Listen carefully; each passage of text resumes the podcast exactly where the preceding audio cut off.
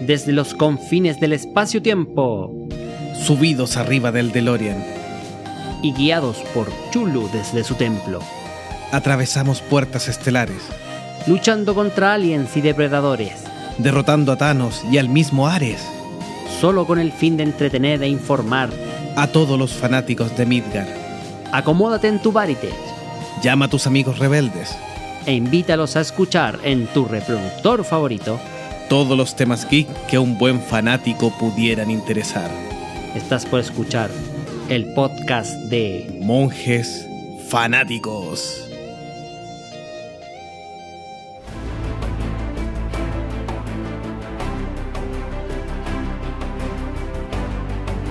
Hola, hola, hola, ¿qué tal? Bienvenidos a una transmisión en directo, en vivo y en directo de Monjes Fanáticos. Hola. Especial de Comic Con San Diego 2019, así es. ¿Cómo Sí. está, don Jovito? ¿Bien usted cómo está? Bien, estimado, aquí estamos. Y con nosotros nos acompaña desde las regiones sureñas el doctor icónico. ¿Cómo vamos? Muy bien, muchas gracias. Un gusto estar con ustedes. Gracias a la tecnología ahora con imagen. Bueno, así es. Pues bueno, el motivo que nos acapara a, a los monjes fanáticos para esta, esta ocasión es el poder eh, traer un resumen de todo lo acontecido y de las noticias que tienen que ver con la Comic Con, ¿no? ¿verdad? Sí, considerado el evento ñoño, el evento nerd, el evento friki de más grande magnitud a nivel de planetaria en estos minutos. eh, Así es. ya tiene su historia y obviamente la Comic Con, a pesar de sus altos y bajos o algunos paneles que se han caído, que vamos a comentar ahora, eh, sigue siendo un- una buena fuente de información para ver qué se viene con los cómics, con las películas Con las películas. y con todo lo, lo cercano ahí al acontecer eh, geek y nerd que vemos habitualmente. Habitualmente, exactamente. ¿Qué les parece si empezamos ya con el resumen para no delatarnos más? Sí. Eh, en, en el orden del calendario, ¿no es así, doctor Icónico? ¿Qué pasó el primer día, el día jueves? Mira, lo primero, o sea, hay demasiadas noticias de la Comic Con. Como dijo Jovito, es el evento ñoño por excelencia, así que seleccionamos, yo creo, las más interesantes, las más relevantes al- a los temas que nos gustan, a los que escuchamos este podcast, y las ordenamos quizás desde, desde las menos interesantes hasta terminar con las más interesantes. La primera que vamos a mencionar es eh, respecto al, al panel que se hizo con los autores, con los actores de Terminator Destino Oscuro. Eh, recordemos que esta película debuta en noviembre, es una secuela directa de Terminator 2, Juicio Final, la película de 1991, por lo tanto se elimina de la continuidad a Terminator 3, Terminator Salvation y Terminator Genesis. Yo creo que Que no sé qué opinan ustedes, creo que lejos yo pienso que no se pierde mucho. es lo mejor eso que ha pasado. ¿eh? Eh, o sea, los fans tienen varias varias cosas que decir ahí respecto. Eh, algunos de Terminator 3 la salvan, pero en, re- en definitiva Genesis está para, para el olvido total. Y Salvation es como casi casi como si fuera otra película, salvo la incorporación digital incluso de Arnold Schwarzenegger en dicha película, eh, es, es totalmente olvidable. Y podría ser incluso una película de otra franquicia, eh, hablando de una temática similar nomás. de otra persona. Sí, incluso. Ese es el punto. sí. A- a tal, eh, está el tema de, de que los fanáticos están contentos con esto de que estén borrando las películas más nuevas eh, por el hecho de que no les gusta, porque es súper poco consi- eh, consecuente con lo que es la, la saga Terminator. Como que eh, el tema de lo que es el tiempo, el, el tema de lo de la mezclar universo, incluso con lo que pasó con la serie Sarah Connor Chronicles, eh, también hay como un menjunje de ideas que nunca han terminado de cuajar para los fanáticos. Así que eh, no sé si opinan lo mismo icónico, pero traer a, a los a originales, Linda Hamilton, Arnold Schwarzenegger, a- a- al actor que hace de. ¿Cómo se llama esto? Edward. eh, ¿Cómo? Edward sí, Furlong, sí. para eh, John Connor es como el mejor movimiento que hicieron en- para esta película, que se estrena en noviembre. Mira, mira, la continuidad de Terminator en realidad a esta altura ya prácticamente no tiene arreglo. Entonces lo que están haciendo ellos a mí no me parece mal, es interesante. Yo pienso que es la oportunidad de rescatar eh, Terminator al fin como algo bueno, que es lo que nosotros recordamos. Está por lo menos en las manos de las personas que le dieron las mejores películas, que es James Cameron, que aunque no está dirigiendo, él está metiendo las manos y está preocupado que la cosa sea buena. Y como productor de, De las películas. productor de verdad, digamos, no como en las otras que cortaba su tajada más que nada. Claro, estuve revisando otras películas en las cuales James Cameron haya actuado de productor y no director. Y la única parte de esta relevancia es Alita, que hasta no he tenido oportunidad de verla todavía, pero por lo que he escuchado es bastante entretenida, por lo menos. Pasa la prueba en general, sí. No es una película espectacular, pero pasa la prueba. Bueno, con respecto a, la, a Destino Oscuro, va a ser dirigida por Tim Miller, que recordemos es el director de la primera Deadpool. Y dentro de, su currículum, la otra, eh, lo otro relevante que tiene es una serie de, de cortos animados que se estrenó en Netflix hace un mes, un par de meses, que se llama Muerte, Amor y Robots, que no sé si la vieron, que tiene muchos cortos. Muy buena. Sí, en Netflix. Es súper buena en realidad. Eh, Tim Miller estuvo supervisando la serie, se encargó de escribir varios de los guiones y dirigió uno que es de los mejores, que se llama Edad del Hielo, donde una pareja encuentra en su refrigerador una civilización. Bueno, es, ese lo hizo Tim Miller. Así que, Así que tiene buena tiene buena mano, tiene buena mano. Esperemos que la supervisión de James Cameron más en la dirección de Tim Miller nos den una buena película. Eh, bueno, de lo que se sabe, está ambientada 27 años después de Terminator 2. Eh, Sarah Connor vuelve para ayudar a escapar a nuevos objetivos de las máquinas asesinas. Tenemos nuevos eh, Terminators de distintas clases. Vuelven varios, como señalaron ustedes. Vuelve Linda Hamilton, vuelve Arnold Schwarzenegger y Edward Furlong, que se anunció ahora en Comic Con que volvería a interpretar a John Connor. fue una sorpresa. Eh, dentro... No esperaban que volviera el George Connor original del, Terminator, 2, Terminator 2, claro. Bueno, hay que, o sea, yo no, no, lo he estudiado, pero he escuchado que Edward Furlong ha estado muy de capa caída en los últimos años, metido en problemas de drogas, creo que estuvo preso, no sé si tuvo problemas de violencia. Entonces, está bueno que lo rescaten, ojalá que haga un buen papel.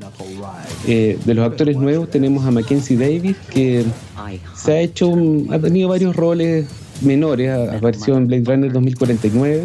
Sí. Apareció en Black Mirror en una de las historias buenas. Sí, San y en San Junípero. es súper bueno.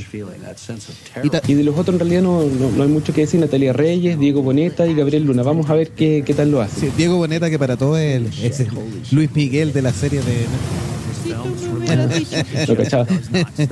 Es que es, famoso por esa personificación y está, en esta película estaría dando el salto a Hollywood, que era su interés. Una de las cosas que, por ejemplo, confirmó Tim Miller es que el T800 que vamos a ver en esta cinta no es el mismo, no es el mismo que aparece en la cinta original, ¿ah? Esto interesante. Así que ahí van a ver cómo lo explican esa diferencia de edad y esa diferencia de modelo en realidad, porque, se supone que el, Terminator que interpreta a Schwarzenegger se supone que se envejece y todo, aunque la piel de él es sintética y toda una, una como pseudociencia detrás de la creación del androide, pero se supone que debiera haber sido el mismo que protegió a Sarah Connor en la primera película, la original. Y bueno, yo me acuerdo, que, me acuerdo que en Sarah Connor Chronicles habían introducido el modelo T850, que era el, el modelo de, de como de, espiar, así como de meterse entre medio de los humanos, ese se pasa por ello, y que supuestamente podía envejecer. No sé si será lo mismo o irán a inventar una explicación. Sí. No, eso, es lo interesante, la, explicación que pueda tener al respecto es la, es la gracia. Así que, bueno. Eh, no sé si eh, tiene algo que contar. Sí, como bueno, como señalaba icónico, este, esto de Terminator se partía lentito, pero ha ido agarrando vuelo, a pesar de que no, no, hay gran expectación. Es una saga muy, muy querida por la fanática, entonces ha agarrado bastante vuelo y es lo más cercano que vamos a tener porque es, es para este año, no tenemos que esperar mucho más tiempo para poder verla los fanáticos una y otra vez hemos tenido que mamarnos las secuelas cada vez peores. Eh, yo, de las secuelas que borran, yo encuentro que, mm, como se llama, Salvation era buena. Como dices tú, se aparta mucho del, tema, pero igual era interesante. Las otras, nada que rescatar. Así es. ¿Cuál era otro tema que, que se nos ha ido revelando en la Comic Con de San Diego? Hace poco terminó el panel de de Wizard of the Coast, donde presentaron, bueno, en realidad anunciaron en la nueva expansión de Magic the Gathering, que va a salir en octubre, que se llama Trono de Eldraine, y que la describieron como una mezcla entre Camelot, de los Caballeros de la Mesa Redonda y ese tipo de cosas, con los cuentos de los hermanos Grimm. O sea, sería como una vuelta a las raíces de, de este juego, de una ambientación más fantástica, con caballeros, con reinas, con princesas, con duendes. Y la parte de los cuentos de hadas que le da como el, lado más oscuro, el, la, el giro de tuerca como más tenebroso. A mí me tinca súper bien, las imágenes que presentaron son muy buenas, eh, al fin salen de la ambientación como moderna de ciudades que han estado los últimos años, así que pinta bueno, ojalá que, que se divirtió, yo creo que lo vamos a poder probar con ustedes en alguna oportunidad. Sí, ahí vamos a tener que hacer algunos duelos. Bueno, el Magic the Gathering es, es todavía el juego de cartas más famoso en este minuto. Se ha ido reinventando y recordemos también que si se basa en los historia original de los hermanos Grimm tiene bastante material distinto a las películas o adaptaciones que se han hecho más, más infantilizadas. Tenemos ahí cosas bien oscuras que pueden utilizar para los distintos poderes de las cartas de Magic.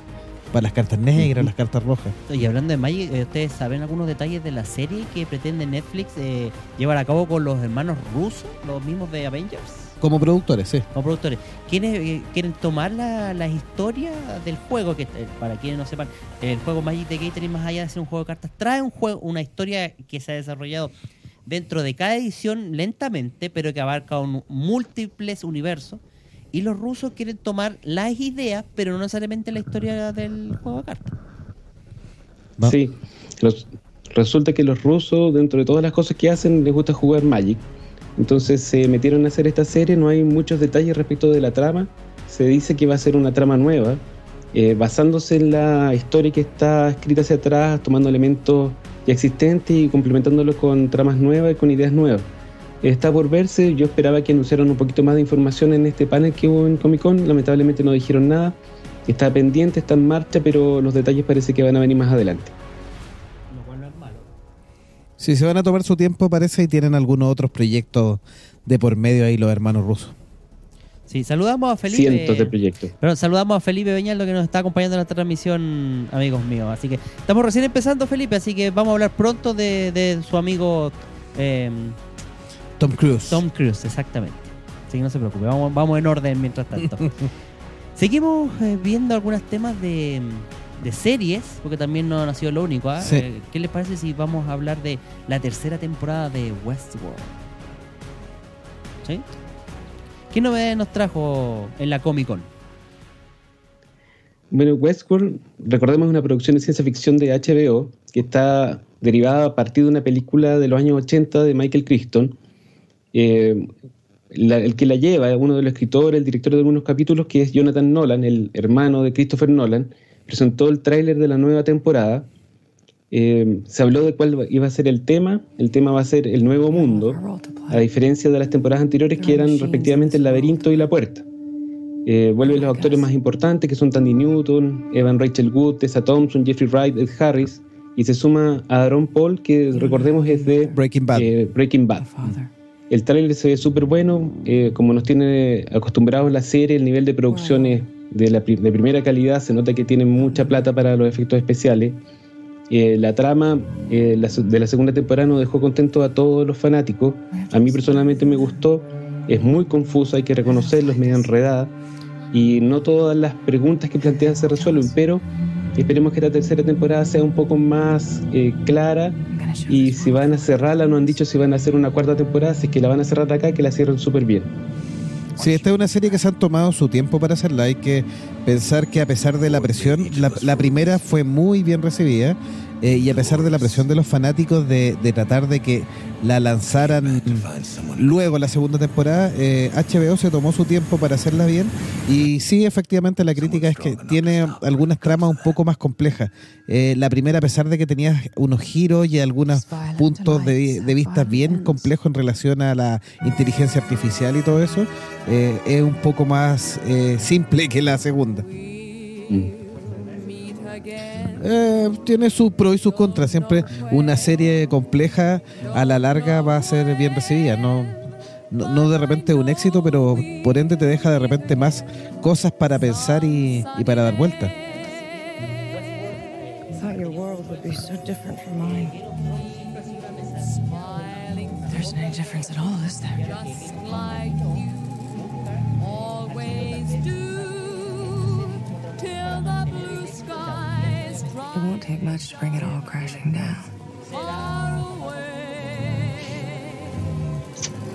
Y en realidad yo creo, bueno, hay que poner las cosas en perspectiva. Cuando empezaron con Game of Thrones, todos los fanáticos asumimos que era una serie de nicho, de culto y que le íbamos a ver cuatro pelagatos. Y nadie se imaginaba, ni siquiera los ejecutivos de HBO, que iba a ser tan popular como fue. Porque el año pasado realmente todo el mundo hablaba de HBO, hasta la señora que me vende el pan hablaba de, Juego de Tronos. ¿De, qué casa era la señora del pan? era una Lannister. en, en cambio, Westworld eh, que si bien le han puesto harto pino, como dijeron, la, producción es súper buena, los actores son todos de primer nivel, no deja de ser una serie de nicho que le gusta a un grupo reducido de personas. No es una serie masiva y yo creo que nunca lo va a hacer, especialmente como ya lo han hecho. O sea, la primera y segunda temporada, si bien la trama es súper buena, interesante, profunda, cabezona, no es una serie de gusto popular. O sea, yo nunca he escuchado eh, gente que me hable de esta serie obviamente los que la vemos y la apreciamos estamos muy contentos de que sigan haciéndola, pero por ningún motivo va a alcanzar el nivel de éxito que tuvo eh, Juegos de Tronos. Así que yo creo que si HBO quiere repetir y volver a pegarle el palo al gato, va a tener que ser por otro lado.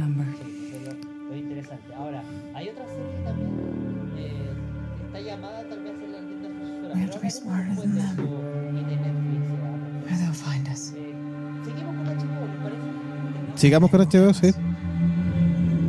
Eh, bueno, la presenta también la serie eh, La Materia Oscura, eh, que es una, nueva adaptación de la saga de libros de, mm, de La Materia Oscura de Philip Pullman, autor inglés, que ya se había tenido una adaptación en película con Daniel Craig y mm, Nicole Kidman en los papeles estelares. Y tiene, está basada en esta saga de libros de que parte con las luces del norte, está después La Daga y El Catalejo Lacao, es una trilogía muy interesante donde nos muestra un mundo donde los seres humanos tienen una especie de proyección de su alma eh, personificada en una criatura que es como extemporea al cuerpo, que son los daimonions. Y mm, para hacerlo en simple, es imagínense al niñito paseando con su Pokémon o al niñito paseando con su Digimon, pero con una trama mucho más compleja y no tan simple ni tan, tan light, digamos. Pero esa es el, la base y mm, se ve una muy buena serie que está hecha en coproducción con la BBC One. Eh, los ingleses esta, saga la, la han respetado bastante y tenemos a grandes actores involucrados. Está Daphne King, de, que fue X23 en la adaptación de Logan. Logan. Sí, exactamente. Y James, McAvoy, por supuesto, que es como el gran peso pesado que traen para esta serie. Sí, como Lord Asriel, el papel que inicialmente en la película, que se llamó el, La Brújula Dorada eh, o The Golden Compass, eh, lo hizo Daniel Craig. Ahora, eh, bueno, sigue Ruth Wilson y Lin Manuel Miranda, como eh, la vimos en Mary Poppins. Sí, Luis Manuel Miranda es un actor bien versátil eh, que actualmente ha ido despegando su carrera, se dedicó mucho a Broadway y a, lo que son los musicales y los bailes, por eso estuvo en Mary Poppins, pero es un actor que, que es bastante, como se dicen los actores más clásicos, tiene un catálogo bien amplio de sus participaciones. Oye, eh, Lin Manuel Miranda yo lo conocí, bueno, los que tienen hijos de los que nos escuchen probablemente van a estar conmigo. Él es el que compuso las canciones de Moana, todas. Entonces, mis hijos son fanáticos, todos acá en la casa no sabemos las canciones y esas son de, él. O sea, el, gallo es un músico, como ese Jovito, está ampliando su, su radio de acción y en realidad es bien simpático. También apareció en un capítulo de Brooklyn Nine-Nine. No sé si alguno de ustedes la ve. Sí, yo la ubico él hacía un personaje súper divertido.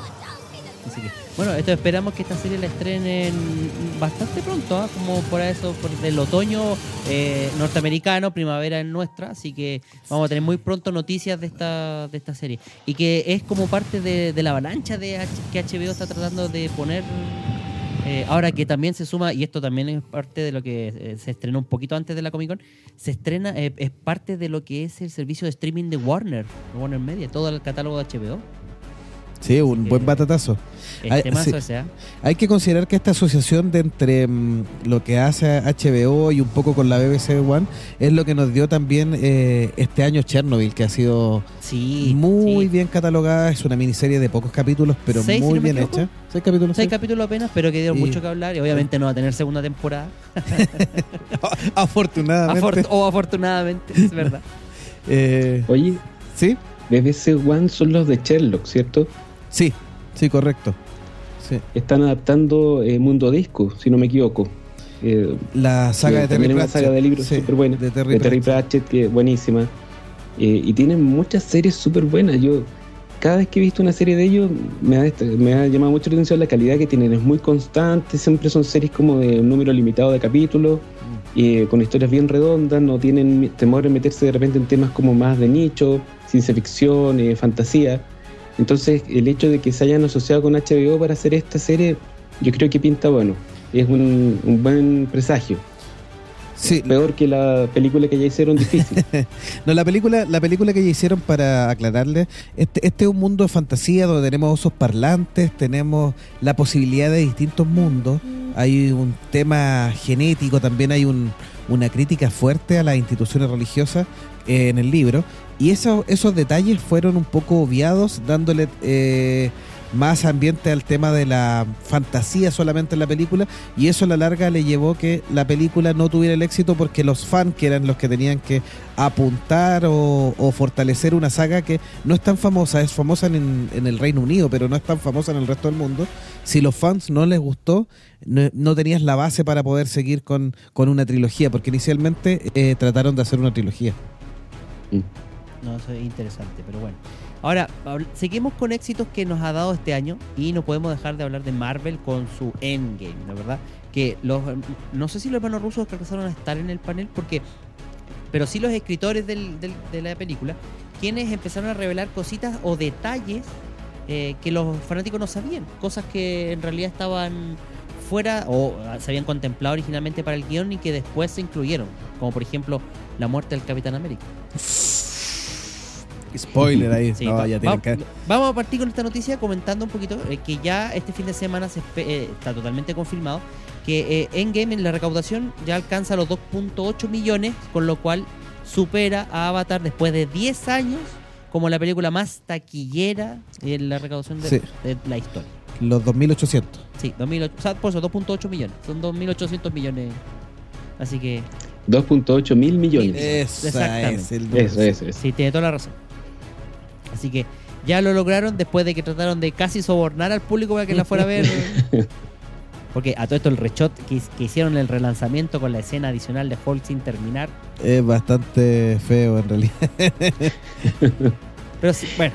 Bueno, cuando salió Kevin Feige en el panel hace un par de horas dijo que estaban a punto de alcanzarlo. Así que esta noticia que tú das de Laguna es súper fresquita. Sí, sí, o sea, considerando que el lunes, perdón, ya está confirmado que, eh, que va lo el, por sobre el ranking, superándolo ya en como 500 mil dólares más. Sí, de a poco va a llegar eh, un poco poquito va a ir estrechando, o sea, alargando la cifra. James Cameron se va a tener que apurar con Avatar 2. sí, pues de, hecho había mandado un saludo para tratar de así como, hola, Avatar sigue estando aquí. Pero bueno. Oye, te cuento que hubo dos paneles. En el primero, como dices tú, tuvieron los guionistas y en el segundo estuvieron los rusos. En el de los guionistas, bueno, se mencionaron varios detalles como tú habías señalado.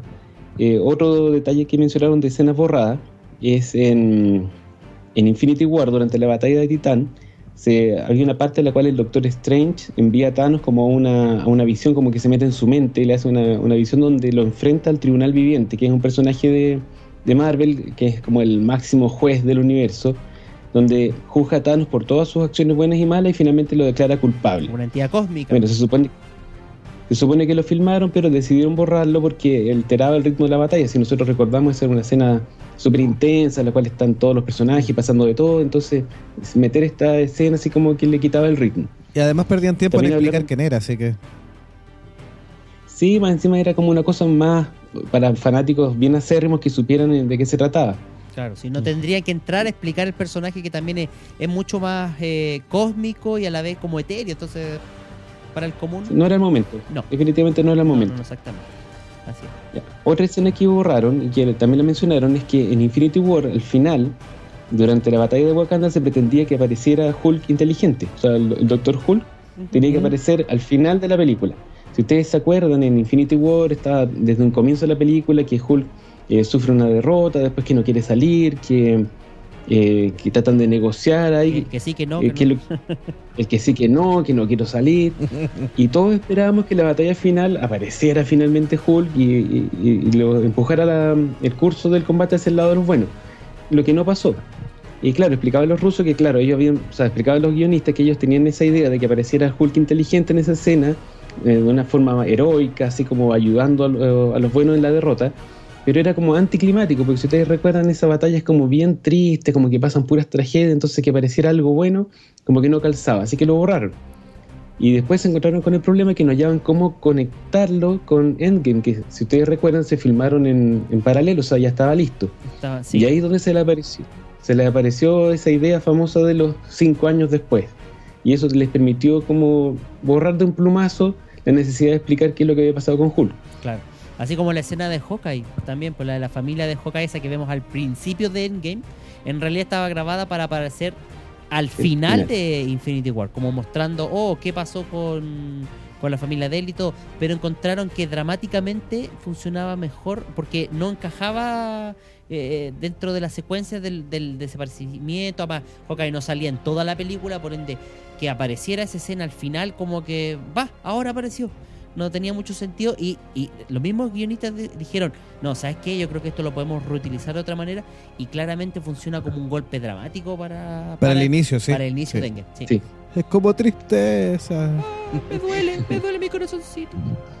Lo otro que, no- que pudieron resolver con esto de cinco años después fue el arco argumental de Thor. Porque eh, si ustedes se acuerdan, al principio de Endgame, Thor está eh, mal. Eh, está triste, está derrotado, le corta la cabeza a Thanos. Y después aparece, después de los cinco años, aparece Thor gordo. y ese como que le da el pie al nuevo arco argumental del personaje, que también tiene un cierre y que es bastante interesante. El, Pero el eso no lo habían podido resolver. Thor, El Guator. guator. Thor, eh, sobrepeso. Claro, Guator, sí. es ese arco argumental que es súper bueno, que ha sido uno de los aspectos más destacados de la película, no lo hubieran podido hacer sin este mm, eh, eh, lapso de cinco años que se dieron. Así que resolvió varios problemas. sí. Bueno, tenemos la, la compañía de TV Donante, de, en este caso. Buenas noches amigos, una sorpresa y un placer verlo nuevamente. Gracias por eh, sumarte a este streaming ahí y comentarnos, déjanos tu comentario. Que no está. Si es que sabes desde- algo de, o, que O alguna noticia ahí de la Comic Con. se nos pueda pasar ahí, nos puedes com- comentar y lo, lo, lo transmitimos en vivo. Sigamos con esto. Lo que les decía yo, el- la decapitación del Capitán América en Endgame. Les hubiese sido muy cruel ver al Capitán América siendo decapitado por Thanos en medio de la batalla. Eh, ahí sí que hubiera el, el cine hubiera caído en una congoja máxima. Más si hubiese sido antes de lo del martillo, ¿ah? que para mí Sí, fue pues. épico. Sí, pues imagínense el trasero de, De de América, cortado ahí. Claro, perdiendo la batalla. Eso es verdad. ¿O era otro cachete el que le iba a cortar? No, pero era la, era la cabeza. ah, la cabeza. Yo pensé que los cachetes. O sea, en realidad, decían los rusos que la idea de ellos era que llegara Thanos con la cabeza del Capitán América, pero del, del tiempo pasado, del El, 2014. ori- el primero, sí, claro. Claro, el, el de la batalla de Nueva York. Como para darle un golpe de efecto, así como que realmente el, el villano que había sido aparentemente derrotado no estaba tan derrotado. Claro. Pero era excesivo, o sea, ya, córtenla, o sea, no pueden haber tanta emoción en una película. No, además que yo creo que no hubiese hubiese tenido que explicar cómo, eh, qué pasa con ese Capitán América decapitado, más el, el nuevo, más. Ah, no, Hubiera sido un poco caótico. más enredado, es verdad, sí, es cierto. Así que bueno. Bueno, alguien le preguntó a los rusos, oye, después de ver la continuidad de la película, ¿hay dos Capitanes América simultáneamente viviendo eh, al mismo tiempo? La respuesta fue, paso. o sea, no, no quisieron responder. Ojo, Parece que sí, ojo que al principio les volvieron a, cuando un poquito después de entrenarse en game, les hicieron esa pregunta. Y resultó ser que ellos como que habían dicho que sí y no.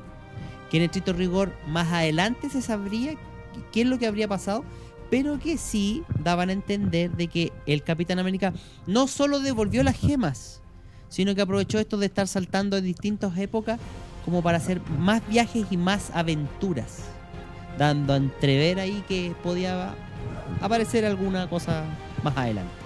A ver si lo convencen para alguna no- nueva película después. Yo diría que para Disney Plus. ya tienen lleno el calendario hasta como tres años más. Así es, pues. Y hablando de calendario, ¿qué les parece si com- comentemos un poquito de los Eternals? Es una de las grandes películas fuertes con las que apuesta Marvel Studios, ¿no es verdad? Pero Dela con eso viene después. ¿En serio? ¿Qué más faltó? ¿Qué más nos faltó de Endgame? ¿Qué más? A ver, dime, ¿qué más me faltó de Endgame? No, pero acuerdo que eso lo hicieron ellos distintos paneles. Si quieres, nos pasamos al tiro a hablar de, la, de los anuncios. Eh, yo creo que deberíamos pasar los anuncios. ¿no? Pasamos a los anuncios. Vamos a los Sí. anuncios, sí. La primera película confirmada, como señalaba Delagun, es Eternal para noviembre del 2020, dirigido por Chloe Zhao y donde ya están confirmados Salma Hayek, Richard como, Madden, sí. Empezó aquí. ¿sí? Rich- Angelina Jolie, Angelina Jolie, como Cera, como Tena. Lauren Ridloff, Kumail Nag- Nagni y Leah McHugh. Y Brian Tairé también, como Fastos. ¿Sí? Sí. Hay varios ahí. Leah Mac, eh, Mahon como Sprite y Don Lee como Gigalmesh. Y Keanu Reeves no pasó nada al final. Es que al No final se que sabe, se sabe todavía. No sé si Puede que aparezca después un villano, por ejemplo. puede ejemplo, ser alguna sorpresa. Bueno, Sylvester mi, Stallone lo tenían súper escondido cuando en Guardianes de la Galaxia 2. Sí, sí, sí. Si no fuera por unas filtraciones de unas fotos que del- entrando al set, nadie hubiera sabido que Stallone estaba en esa película. Sí, hay que, hay que ver ahí que, que nos traen de sorpresa. Bueno, Millie Bobby Brown también estaba rumoreada y se desmintió finalmente Ella lo de, desmintió también. de que estaba participando Sí. en la película. En todo caso, es un tremendo elenco. O sea, tienen un montón de actores súper buenos. Porque, bueno, aparte de los más conocidos, Salma Hayek, Richard Madden, eh, Angelina Jolie, está, bueno, Kumail Nanjiani, que no es muy conocido, pero hace poco estuvo en un capítulo de La Dimensión Desconocida y creo que está nominado como mejor actor de reparto a un, a, a un Emmy. O sea, perdón, a un Grammy. Bueno, es Bueno, interesante. ahí me confundí. No, en todo caso es interesante porque dentro de las declaraciones, por ejemplo, Angelina Jolie indica que está muy emocionada de participar. Con Y- Malefic. Claro, como Malefic. Ah, ah, perdón. no, no, no, equivocamos de película. Y que, bueno, ella le va a poner todo el empeño porque en realidad es una de las pocas actrices conocidas que no ha estado ni en DC ni en Marvel y que se ha postulado, así como te, Keanu Reeves, como lo dijiste tú. a Mel Gibson, que él odia y dice que no quiere nada con los superhéroes, así que por eso nunca lo han convencido. Pero, ¿qué más nos Nunca se faltaría? sabe. Nunca se sabe. Y Mark Hamill, que también ahí estado bastante dando vueltas. Pero Mark Hamill le Pero la gustan los superhéroes, sí. No, la voz del Joker, ¿no? La voz del Joker, correcto. Muchas veces. Sí. sí. pero en Y este el- caso en Marvel también. Y el truquero en DC, pues. Sí. Mm. El Trickster. en- de Trickster. Y salió en, la, Trickster. salió en los dos Flash, en la Flash de los 90 y en eh, el de Flash actual también hace un, una participación eh, como el padre del nuevo Trickster. sí. O, o la nueva Trickster. No, el, No, el nuevo. nuevo Trickster, es Sí. el hijo. El perdido. hijo, claro. Y él ahí también sale. Y sale con la, con la, Con la señora. La, la secuaz original Sí. de esa de esa serie también. Sí, y con la con ella tuvo el hijo. Se hacen una continuidad absoluta de, de el Flash original de los 90. Muy buen. Vale, sí. es Esa verdad. serie rescata muy bien al- esos elementos. Sí, así es. ¿Qué más nos trajo lo que es el MCU y la fase 4? Nos empezó a involucrar lo que viene en Disney Plus, que ya lo estaban comentando, eh, y nos anuncia la primera serie llamada The Falcon and the Winter Soldier.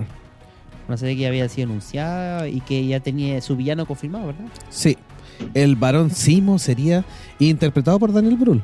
Sería el villano de la serie de Disney Plus. El mismo de la película. De, El de Winter War. Soldier. ¿sí? No, pero no, pero el Barón Simo. de, Sí. de Civil War. De Civil War. La película Civil War, sí. Sí. Sí. Eh, Ese es un tema en el cual cuando discutimos esa película no estábamos de acuerdo. De acuerdo. Yo encuentro que es un súper buen villano, así que estoy recontento que vuelva. Aparte que es súper buen actor. Ustedes me acuerdo que opinaban lo contrario. No, eh, Sí, el actor es súper bueno, sí, pero, la personificación no, me- a mí no me gustó. Pero el villano, Vamos a ver si le dan algún peso más, más cercano a los cómicos, más completo para, para que lo desarrolle. Felipe Tapia también eh, se suma a la transmisión ahí el chat. Saludos Felipe. Y dice, nos comenta, no hay película de los Vengadores a la vista. DC tiene tiempo para rearmar su universo. De hecho, hay un montón de, de especulaciones con respecto al a Pattinson de qué es lo que va a pasar, ¿ah? aunque yo creo que no van a ver Liga de la Justicia. Sí, no, DC parece que se va a tirar por las películas individuales hasta nuevo aviso. Claro. Y, también nos dice que, que a Keanu Reeves lo estaban tanteando para ser Adam. El Claro. mismísimo Adam Warlock. Adam Warlock, sí. Sí, lo que sucede es que, eh, según la- los productores, según Kevin Fitch, el manda más de Marvel Studios, lo que quieren es darle el papel adecuado para Keanu. Porque ya han estado conversaciones con él para sumarlo en alguna cinta. Ahora, ¿cuál será ese papel? ¿Qué opina usted, doctor Ricorico? Respecto a lo que estaba diciendo antes, eh, DC tiene que tomarse la cuestión con calma, hacer sus películas individuales con mucho cuidado y cuando la fruta esté madura va a caer por su propio peso de hacer la Liga de la Justicia de nuevo y hacerla bien. Eso es cierto. Así que que se lo tomen con calma nomás. Es verdad. Así es. El otro anuncio que hicieron dentro del MCU fue la película Chang-Chi y la leyenda de los Diez Anillos, con una fecha de estreno probable de febrero del 2021. Dirigida por Destin Cretón y protagonizada por Simu Liu, y aparecería Tony Leung como el mandarín. Esta vez el verdadero mandarín y no el de Iron Man versión de juguete. versión de plástico. Pero bueno, es lo que hay nomás. no podemos esperar más. Yo creo que, yo creo que no es malo eh, dejar el, mandarín que había salido antes como un imitador chistoso, que es como muchos lo interpretamos, que también me acuerdo que tuvimos diferencia cuando comentamos esa película, y tirarse ahora con el mandarín verdadero, el de los cómics, el que da susto, el de los diez anillos, con Tutti. Hay que darle una, oportunidad, yo confieso que de Chang-Chi no conozco nada, de la, del director no conozco nada, de los actores menos, Así que espero con apertura de, mente qué es lo que nos van a entregar. Espero que va a ser súper bueno igual. Sí. bueno, Chanchi es un experto ahí de artes marciales entre sus habilidades y es ha participado, ha sido un Avenger también. Sí, ha sido eh, Bueno, como casi todos los de la casa Marvel o para la casa de C, todos en la Liga de la Justicia. Pero mm, ha tenido ahí sus momentos y es uno de los personajes que no es de primera línea y que van a tratar de darle prioridad para darle más eh, variedad a sus personajes. No, interesante. Bueno, y seguimos con los anuncios nomás que nos hizo el, el, MCU relacionado con la fase 4 y que yo creo que en este caso en la Comic Con se le dio más importancia a Disney Plus con su serie. Y una de ellas es WandaVision, que se estrena el otoño del 2021, otoño obviamente de los Estados Unidos, y por ende eh, obviamente va, a ser la continuación de la serie de, eh, las aventuras de, en este caso, de Wanda y su relación con el androide Visión. con los mismos actores, obviamente, Elizabeth Olsen y Paul Bettany. Eh, y va a contar el tema de después de Endgame. Y ahí es donde me trae a colación el tema de qué pasa con Visión. Porque en Endgame recordemos que no existe Visión. Más allá de que pueda ser alguien del pasado. Eh, en Infinity War se murió. Así que alguna forma habrá, y la serie lo tendría que explicar, eh, cómo es que eh, pueden continuar después de Endgame esta, esta relación. Y además podremos llegar a, relacionarla con los hijos de Wanda y, y, Visión, que a su vez tienen que ver con los mutantes que alguna vez tendrán que llegar a, a Marvel Studios. Muchas interrogantes para esta serie. Bueno, recuerda que hubo un, hilo argumental que quedó pendiente en Infinity War, que es el, respaldo, la descarga que se estaba haciendo de la mente de visión por parte de Churi, que quedó ahí en el aire, nunca se supo qué pasó, y probablemente por ahí van a ir los tiros en esta serie. Ahora, quiero rescatar una cosa que dijiste antes, que se le dio harto énfasis en esta presentación de las películas nuevas eh, con respecto a las series de, Disney, de Disney Plus, y es que cuando las iban presentando les dieron el mismo tratamiento a las películas y a las series, o sea, las pusieron de igual a igual. Mm. Los actores son los mismos y parece que realmente le van a invertir harta, harto dinero para que tengan un buen nivel. Porque claramente, como dices tú, están dándole el empujón grande a Disney Plus, que es donde va a venir la plata probablemente para el MSU en el futuro. Así que bueno, ojalá que el, el resultado sea bueno porque los beneficiados vamos a ser nosotros. Sí, sí las series son buenas y vale la pena. Otra serie que se va a estrenar es Loki y que está íntimamente relacionado con lo que pasó en Endgame y sería el Loki de 2012 que se arrancó eh, y, logra por ende estar ahí eh, de nuevo en, carpeta. Interpretado por Tom Hiddleston de nuevo, así que vamos a ver qué, es lo que se viene. No, es menor eso. Es el Loki. ¿Mm? Es el Loki malo y se escapó con el tercer acto. Así que O sea, esa, sal- Cosas pueden pasar. esa salida la encontré genial porque además de darte una explicación a un Loki que se había muerto y te me lo metieron en la película diciendo, oye, se escapó con el Tesserato, eh, está claro que ahí estaba la salida perfecta para, para justificar la serie. ¿No les parece? Todo lo tenían presupuestado. Fríamente calculado. Sí. El dinero del ratón. El dinero del ratón. Y también anunciaron ahí la nueva película de Doctor Strange, llamado Doctor Strange y el ul- multiverso de la locura. Para mayo del 2021, dirigida nuevamente por Scott Derrickson y que tomaría un poco de elementos del terror gótico, eh, donde se confirma también la posible aparición de la bruja escarlata y obviamente eso implicaría que la relacionaría con la serie WandaVision. WandaVision, sí. Es muy probable que WandaVision termine desencadenando un poquito todas las películas. Si lo que dices tú, Monje Icónico, se cumple, además de traerlo a los actores, empezar a enganchar eh, el universo con la trama, sería ya fenomenal y sería el batatazo para mantener vigente el, el MCU por mucho tiempo más. O sea, si tú te fijas, actualmente, o en la fase 2 y 3 del MCU, eh, en paralelo estaban las series de Netflix. Y nunca fue necesario ver la serie de, Net- de Netflix para entender lo que pasaba en la película. No. Eran separadas. No, no, no. Pero parece que ahora con la fase 4 nos van a obligar a ver la serie, porque si los eventos de WandaVision son los que se desencadenan, los eventos de Doctor Strange en el multiverso de la locura, entonces estamos fritos, vamos a tener que verle, eso significa que vamos a tener que pagar Claro. Sí, o piratear. Sí, eh, de hecho, de hecho, en las series de Netflix utilizaban solo los rumores así como, ah, se destruyó esta parte de la ciudad. Ah, sí, por unos héroes que andaban dando vueltas. Como que utiliz- utilizaban esos elementos sueltos. Y agentes de Chill, que estaba más relacionado con las películas, era como, ah, vamos al mismo lugar donde Thor acaba de pe- pelear y destruyó Londres, así que tenemos que ir a buscar piezas de la pelea de Thor. Y ahí Claro. utilizaba bastante más de la película, pero era la serie la que se nutría de las películas y no al revés.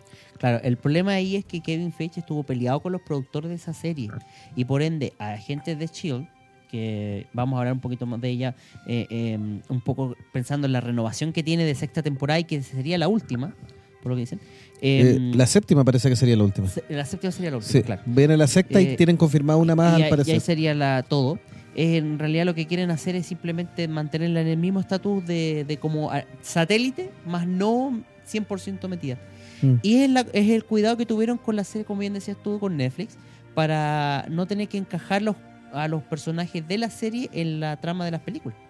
Que también yo creo que, aunque algunos podrían estar en desacuerdo conmigo, yo creo que no hubiesen calzado, aún estando en el mismo universo. O sea, tendría que ser, haber sido muy lógico la explicación de por qué terminaron con el Capitán América, siendo que, aunque están en el mismo universo, tienen su propia línea y su propia historia.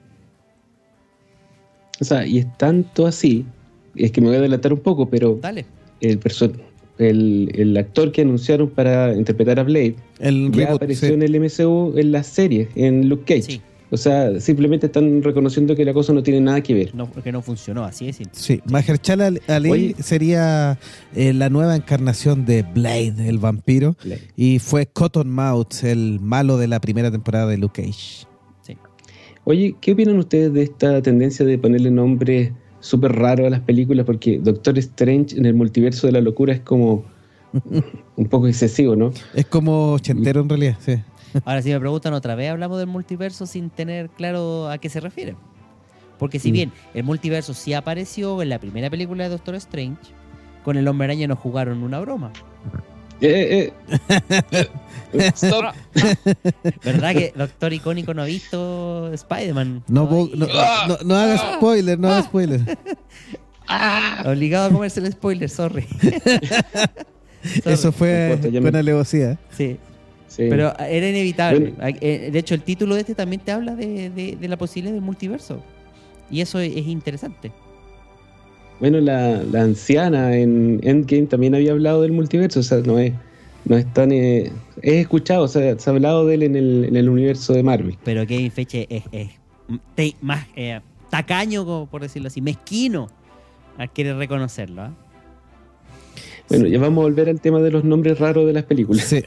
También se anunció la serie What If, que sería una serie animada de Disney Plus, donde Jeffrey Wright sería Uatu, el observador, y el elenco del MCU le prestaría las voces a los personajes. Sí, no sé. ¿Alguna otra información de esta serie? Que sería para Disney Bueno, hay Plus. una, corrígeme si me equivoco, pero hay una serie de cómics que son, no sé, de los años 80 o 90 que se llaman What If, que son como los Elseworlds, los Mm. Elseworlds Claro. de DC, Sí. pero en Marvel. La versión como O sea, son claro, son como eh, universo, universo alternativo con historias levemente cambiadas. ¿Qué pasaría si este fuera de otra forma o si este el bueno, no tengo ningún ejemplo puntual de la de los cómics, pero yo creo que por ahí va la cosa. Mm.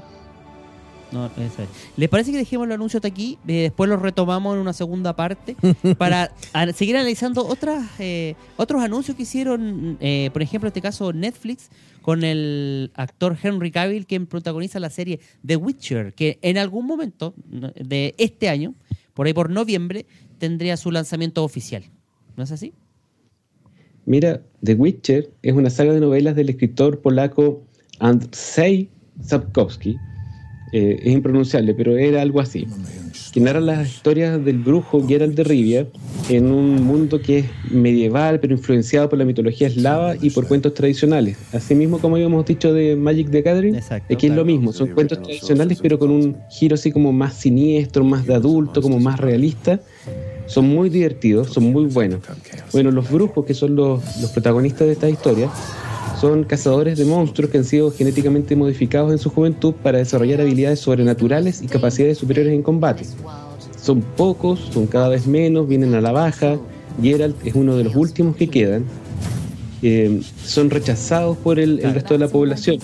Que los ven más como Eh, son al respecto, sí. son mutantes, eh, eso quiere decir que su aspecto también es un poco impactante, es como, como más feo. Y la gente como que tiende a, en, en ese universo tiende como a rechazar a los monstruos y a los, a los Witcher o a los brujos también como parte de lo mismo. Eh, son siete novelas publicadas, que están en español. Yo he leído, las he leído todas, son súper buenas. Se las recomiendo a, todos los fanáticos que se quieran preparar para ver la serie de Netflix y que han, han visto el videojuego probablemente que también es excelente. Que lo han jugado que también. se hagan con las no- que se hagan con las novelas porque son súper buenas. Sí. Ahora, Eh, uno de los primeros anuncios que hay justamente respecto a The Witcher es que la, eh, la serie va a enfocarse en las novelas, tomar inspiración a partir de las novelas y por lo visto en el trailer que se lanzó en Comic Con, en mucho de la primera novela ah, hay en esta en esta serie. Son ocho capítulos solamente que tiene la primera temporada. Eh, Henry Cavill anunció en su Twitter el momento en que se dejó de grabar y que estaba muy contento. Las primeras imágenes en realidad fueron alucinantes porque muchos dudaban que Henry Cavill pudiera dar el ancho y, ser un perfecto Gerald de, de Rivia eh, en esta serie. Y yo creo que la verdad a mí me convence totalmente. ¿ah? A mí Eh, me gustó el trailer, sí. me gustó y me gustó él como su interpretación. Creo que está bastante a la altura de lo que se esperaba para esta novela. Creo que no va a decepcionar. yo, con- yo confieso que estaba dentro de los que dudábamos mucho porque, a ver, cuando una serie se anuncia de una, de una saga de libros o de videojuegos que de la cual tú eres fanático, eh, uno se asusta porque pueden quedar algo súper bueno como Juego de Tronos, por lo menos las primeras temporadas, o puede quedar algo súper malo. Claro. Entonces, claro, anunciaron The Witcher, ya, feliz. Al fin esa serie que es súper buena. eh, en Netflix, ya, súper bueno. Y después Henry Cavill, chuta. Porque claro, Henry Cavill puede ser súper buen actor, pero no es el Geralt de Rivia que uno se imagina, porque Geralt de Rivia es un, es un guerrero que está fogueado, ha pasado por, por muchas penurias, es feo, todo el mundo lo escribe como feo y te ponen el actor un modelo, con cara bonita, no tiene ni una arruga, No, pero- y encima la peluca que le pusieron al principio era súper falsa. No, ahora, ahora se ve mucho Pero- mejor. Mejor arreglado. Eso, eso. Eso iba a decir que confieso que ahora que vi el tráiler me quedé tranquilo porque la cuestión se ve súper buena. Se ve que los gallos que están haciendo la serie le tienen cariño a, la historia. Eh, el mismo Henry Cavill ha dicho que a él le gusta mucho la historia, que es fanático no de los libros, sino que de los videojuegos. Entonces se ve que ya está bien, le están poniendo cariño, me quedo tranquilo. Ahora hay que esperar a ver cómo resulta el producto final. Bueno, eh, junto a Henry Cavill también eh, estará Freya Allen como Siri, en este caso una compañera, una damisela en apuros, y Anna Chalotra como Jennifer. Este, Hammond Farren como Kair, Joel Batey como Jaskler, Lars Mikkelsen como Strogobor, Roy Pierce como Istred, Y así suman al, elenco- al, al elenco muchos otros personajes más. ¿Dieron la fecha de estreno o todavía es un misterio? Noviembre. Todavía Noviembre. no está especificado, no- pero es noviembre. Ya, pero dieron un mes. Sí. A Netflix le gusta jugar ahí con, Eh, con los sentimientos la- de la gente. Ma- mantenerle suspenso es el tema, así que Así que de repente la lanza con todo. sí. No, eh, a mí me gusta, yo creo que es una primera impresión y un sabor de boca interesante. Y yo, eh, como bien tomé recom- la recomendación de Doctor Icónico acá, y es que eh, empecé a leer las novelas y me, me llaman mucho la atención, me atraparon mucho. La, estoy en la primera recién, lamentablemente, me falta todavía mucho por leer, pero reconozco el- ciertos elementos de la historia ya en el trailer, lo cual hace pensar de que va a ir muy rápido, va a avanzar mucho y que nos va a entregar una historia tal vez mucho más eh, apegada obviamente al libro y que hoy los que han jugado solo el videojuego no se confíen mucho de que van a esperar lo mismo, así que ojo ahí, pero que promete, ah, promete bastante. Después dentro de los anuncios tenemos, eh, hubo un panel de, de Expanse, que mm, si recordamos es una, una serie que estaba haciendo en el, chuta, no me acuerdo, Sci-Fi, Sci-Fi Sí, Channel. sci-fi. Es claramente una serie cara, es una serie de ciencia ficción ambientada en el futuro y había sido cancelada. La- Pese a ser muy, muy querida por los fans, dentro de los que me incluyo.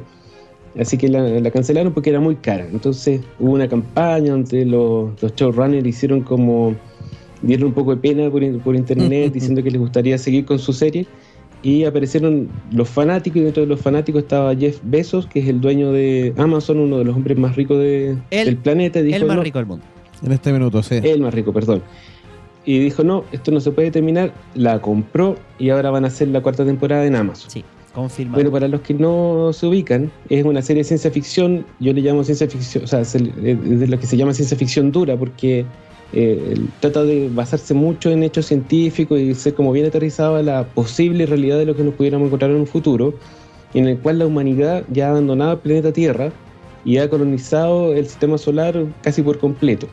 Existen tres facciones que mantienen un equilibrio político que está bastante débil, son los terrestres, los marcianos y los, los cinturinos, que son los que viven en el cinturón de asteroides.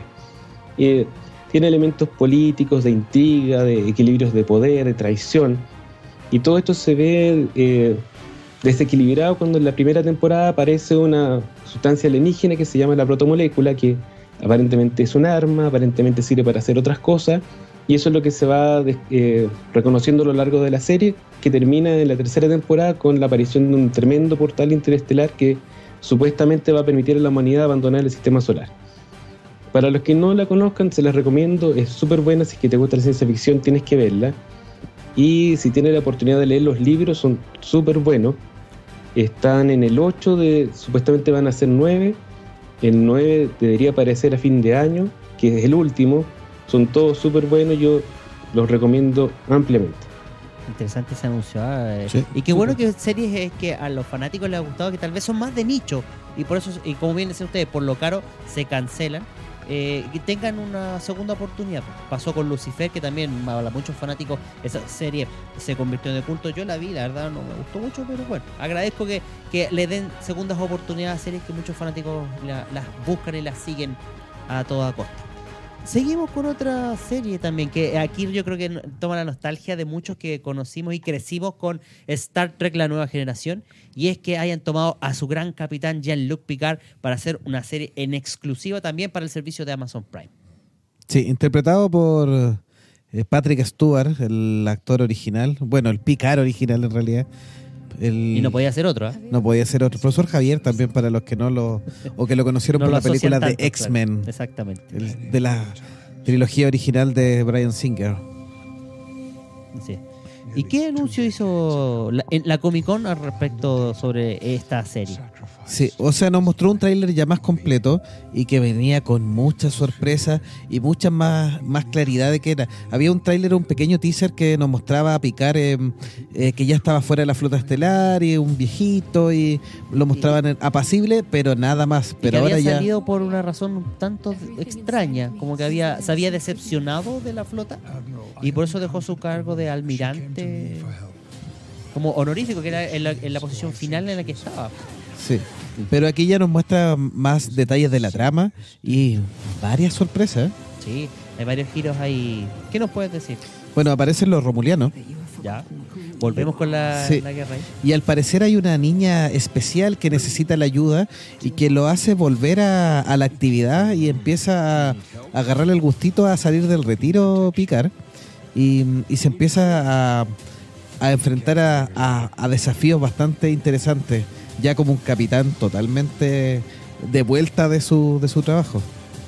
Claro, es Y- un poco eh, usando la experiencia. ¿cierto? Claro.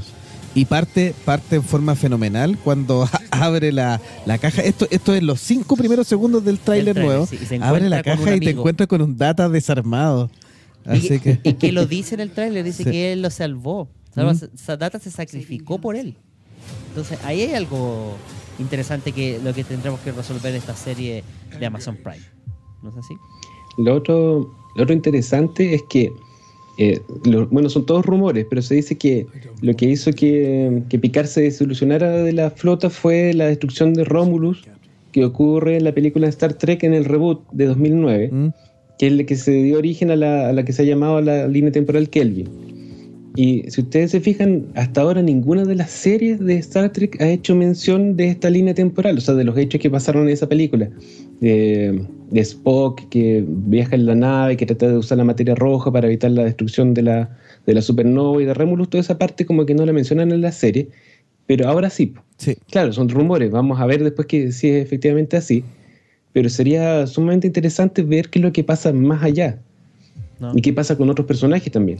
Claro, y de hecho, no solamente va a conectar esta serie eh, Amazon Prime con el tema este de la línea Kelvin, sino que también han- se anunciaron cómics eh, nuevos de otras eh, series, por ejemplo, Star Trek Voyager, que toman el concepto que nos planteó eh, Star Trek Discovery, esto del universo alterno, hablando de lo que tú decías, de que eh, con la línea Kelvin se había generado una nueva versión del- de la flota estelar y, y que no nadie más la había hablado.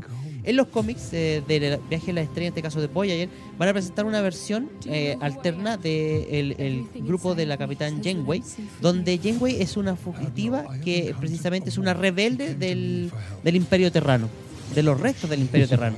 Así que esto de explorar las versiones alternas, n- a una, un what if, como podríamos decirlo así, de Star Trek me parece súper interesante. ¿ah? Así que aprovechando que todavía hay actores vivos de la serie original, deberíamos aprovecharlo. Tenemos a Janeway todavía, tenemos eh, Picard que lo están usando, y que dicen que podrían salir más personajes de la serie clásica. Por ahí hablaban de, bueno, eh, Jonathan Frakes, que ha, ha grabado episodios para Star Trek eh, Discovery.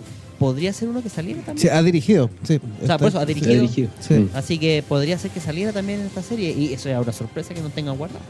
Sí. Bueno, el, el final del, del, del tráiler, no les voy a reno- revelar nada que no salga en el tráiler, así que porque la serie Es no lo, la que, visto. es lo que hemos visto, es lo Eh, que sabemos. Muestra que después Data parece enterito. No, y siguen los Borgs. Hay Los un Borg. cubo Borg ahí. Mm. O sea, quiere decir que retomamos ese tema de esos enemigos. Y mira quién es. 7 de 9. 7 de 9. El 7 de 9. La, quien, la androide que salía del cuadrante Delta. ¿Ah? Sí. Así que Saya, ahí están las conexiones. A mí me parece bien interesante picar. En, Yo en creo que realidad lo la estoy esperando. O sea, lamentablemente eh, es otro servicio de suscripción, pero. Eh, vamos a tener que empezar a, a- a- Mm. a Pero- invertir. Pero este tipo de servicios vale la pena. Con este tipo de series, sí. Sí.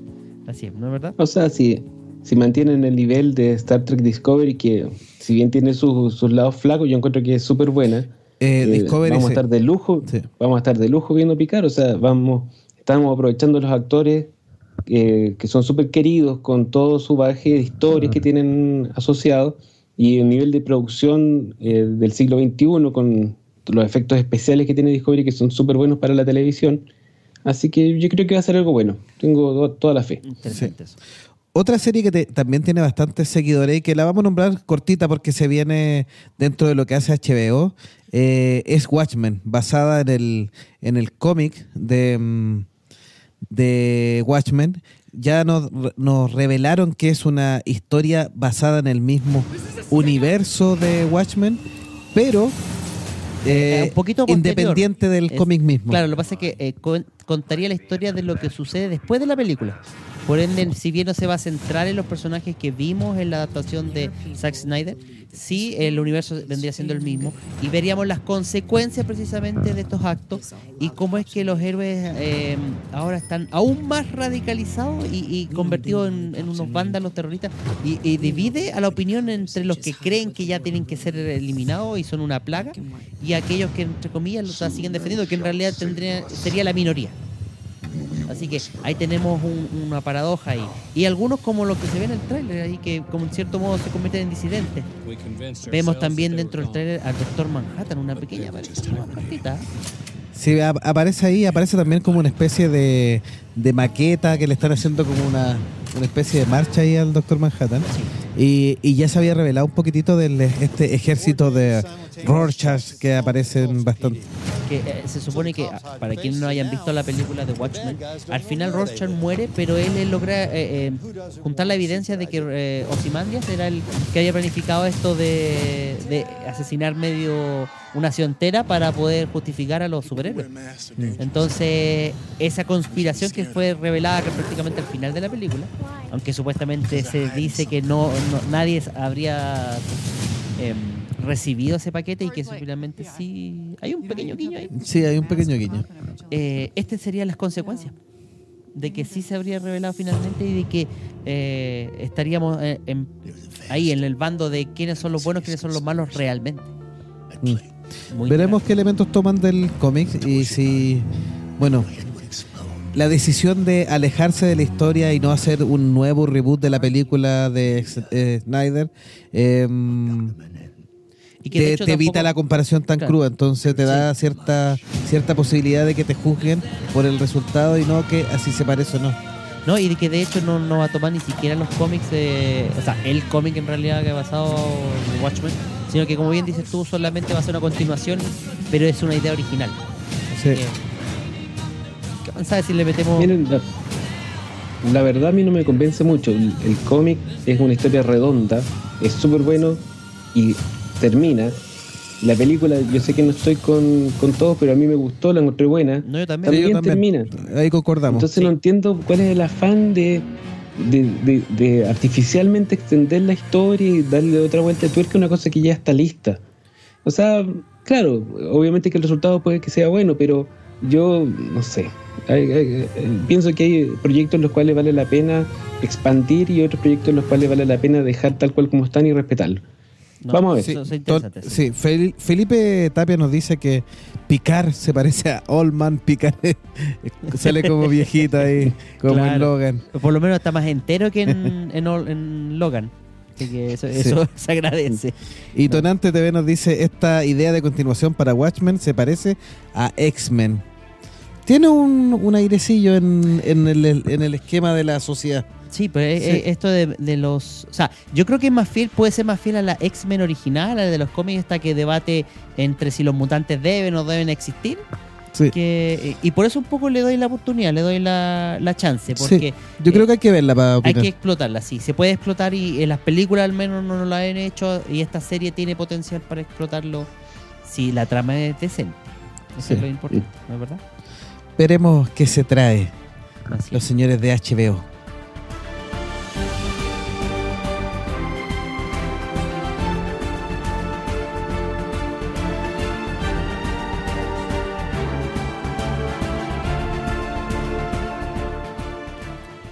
Dejamos hasta aquí este episodio donde te resumimos los anuncios más destacados de la San Diego Comic Con 2019. En el siguiente episodio finalizamos este resumen con más trailers y novedades vistas en este gran evento. Suscríbete en tu aplicación favorita para que te notifique cuando el siguiente episodio esté disponible. Te esperamos hasta la próxima.